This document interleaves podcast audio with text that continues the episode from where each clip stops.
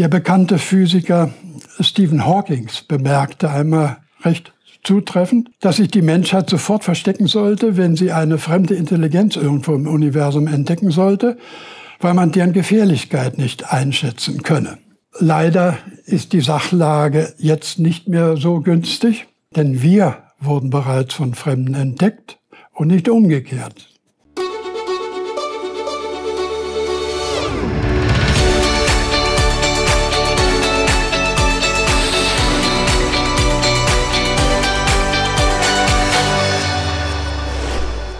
Herzlich willkommen bei Exo Magazin TV, dem Magazin für Freigeister. Nicht jede unheimliche Himmelserscheinung ist gleich ein außerirdisches Raumschiff, klar. Aber ebenso wenig lässt sich behaupten, dass man einfach alles so erklären könnte. Und dieser kleine Anteil der echten UFO-Sichtungen, der hat es in sich. Der deutsche Astrophysiker Elobrand von Ludwiger untersucht das Phänomen seit 60 Jahren und arbeitet mit Experten weltweit zusammen. Nun hat er in einem Vortrag die erstaunlichsten Fälle des UFO-Phänomens dokumentiert. Nun noch mal zur Klassifizierung. Wir sprechen nicht bloß von, äh, von UFO, sondern auch von UAPs. Die Amerikaner, mehr die wissenschaftlichen und auch die, die, die äh, Norweger, äh, nennen, weil sie den unseriösen Begriff UFO vermeiden will, alles UAP. Sollte man aber nicht tun. Man sollte dabei bleiben und sagen, UFOs, das sind eben Objekte, die verschiedene Formen haben, die auch landen können, die Träger für Wesen sein können. Äh, äh, aber UAPs, unidentifizierte atmosphärische Phänomene, das sind unstrukturierte, meistens runde Lichter in der Atmosphäre, die sich teilen, ausgehen, auf der anderen Stelle wiederkommen. Das ist kein Träger für irgendwas. Das muss man wirklich äh, unterscheiden, weil für beide Phänomene andere Theorien ja gesucht werden müssen. Und dann gibt es noch die Klasse der paranormalen Lichterscheinungen also die, die runden Irrlichter oder an Spukorten und, und über, über Kirchen und so äh, erscheinen manchmal Lichter auch über, bei physikalischen Medien. Also bloß damit man mal weiß, wenn man von UAPs redet ähm, und UFOs, äh, das sind alles unidentifizierte Phänomene, aber sie sind etwas ganz anderes. Und jetzt will ich Ihnen bloß Beispiele für UAPs mal zeigen. Also das sind alles UAPs oder nachts, ja, das ist in Hohenpeißenberg gewesen, äh, bei Weilheim, Kugel. Und äh, in Knittelfeld sind auch Kugeln aufgenommen, aber so richtig Kugeln sind es nicht. Also man kann höchstens sagen, so runde Gestalten. Hier ist noch das Datum gewesen, das war also 2006, 19. Juli. Und da sind gleich 50 von solchen Objekten gesehen worden. Und jetzt wollen wir noch einen Film uns angucken. Das ist in der Nähe von Kniddelfeld, also in der Steiermark. Und hier sehen Sie etwas dunkel gefärbte ein paar Tannenbäume. Hinter diesen Tannen, das Ganze ist so steil hier, da kann also gar keiner, das hat man hinterher festgestellt, kann man gar nicht sich hinstellen und ein Feuerchen anmachen. Dahinter gab es dann äh, Lichterscheinung, das, was man früher wohl als Irrlichter genannt hat, äh, hier so äh, klein ist das vom Weiten gewesen. Sie haben es fotografiert, äh, Kaliber, äh, äh, Waltraud Kaliber äh, und äh, Jürgen Trieb. Das sind Sportfotografen, die äh, das Glück hatten zu fotografieren und zu filmen. Und wenn man das nun stark vergrößert, dann sieht man doch schon ein bisschen mehr. Und äh, jetzt zeige ich Ihnen noch ein paar Sekunden. Ja, jetzt können Sie es besser sehen. Sehen Sie, Licht, was plötzlich hell wird, sich verdoppelt.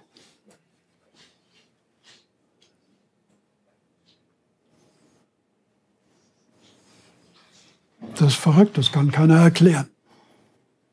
Darüber ist ein Dokumentarfilm jetzt gerade gemacht worden und diese Filme sind auch am Max-Planck-Institut und Universitäten äh, diskutiert worden.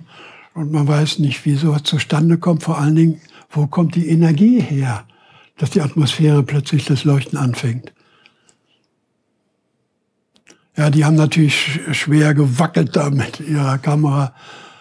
Aber sie kriegen da so einen Eindruck, um was es sich handelt. UAPs. Vielleicht blitzt es jetzt noch mal hell auf. Nein. Gut, nehmen wir mal, gehen wir mal weiter. Jetzt noch mal wieder von der gleichen Situation ein Foto und Sie sehen, dass diese Objekte dann auch äh, Kreise machen, also äh, im Kreis fliegen. Ich weiß nicht, eine Sekunde oder zwei Sekunden lang belichtet und in der Zeit hat sich das also hier dann so bewegt. Dann gibt es auch unter der Rubrik UAP ähm, Farbwechsler nennen wir die. Ob nun das, das Objekt sich während der Aufnahme bewegt hat, das ist ja ein Foto, äh, was äh, auch eine Sekunde mindestens be äh, äh, belichtet worden ist. Ob sich das bewegt hat oder der Fotograf das äh, mit seiner Kamera sich bewegt hat, wissen wir nicht, ist aber egal. Aber Sie sehen, dass sehr schnell die Farben sich immer ändern. Und da haben wir jetzt auch wieder Filme. Ich hoffe, dass man die ähm, besser sehen kann. Sehen Sie da? Wieder die Hand fest positioniert. Ja, das ist die Zeugin. Fensterrahmen. Ah, es ist, sehen Sie, dass das mal in verschiedenen Farben aufblitzt? Wir haben es nachher aber gleich größer.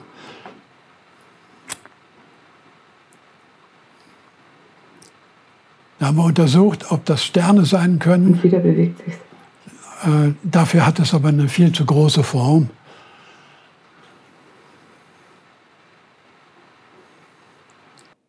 Naja, aber interessanter ist es, wenn man es in Zeitlupe äh, sieht und Sie sehen, dass die Farbe nicht immer gleichmäßig ist, sondern im Innern gibt es verschiedene, von, von Mal zu Mal äh, verschiedene Farben in dem Objekt selbst drin.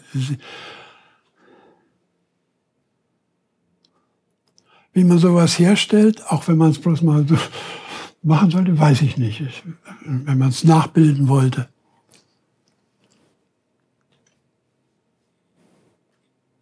Ist ja stark vergrößert und naja, Sie sehen, dass da die, das Ruckeln der äh, Hand äh, mit der Kamera eben äh, doch das, das Ganze ein bisschen verzerrt. Aber ich glaube, das ist mal interessant zu sehen, ich nehme an, Sie haben es noch nicht gesehen. Ich habe das bis dahin auch noch nie gesehen, so ein Phänomen. Also, ich wollte Ihnen bloß zeigen, das ist etwas, was nichts mit unidentifizierten Flugobjekten der Art fliegende Untertasse zu tun hat, was wir aber auch nicht erklären können. Und viele vermengen das und sagen, ja, das ist, das ist auch ein UFO. Ja, gut, seien wir mal nicht so streng. Aber wenn man Theorien machen will, dann muss man das wirklich auseinanderhalten. Das waren also UAPs. Jetzt äh, will ich bloß ganz kurz Beispiele für die UFOs bringen.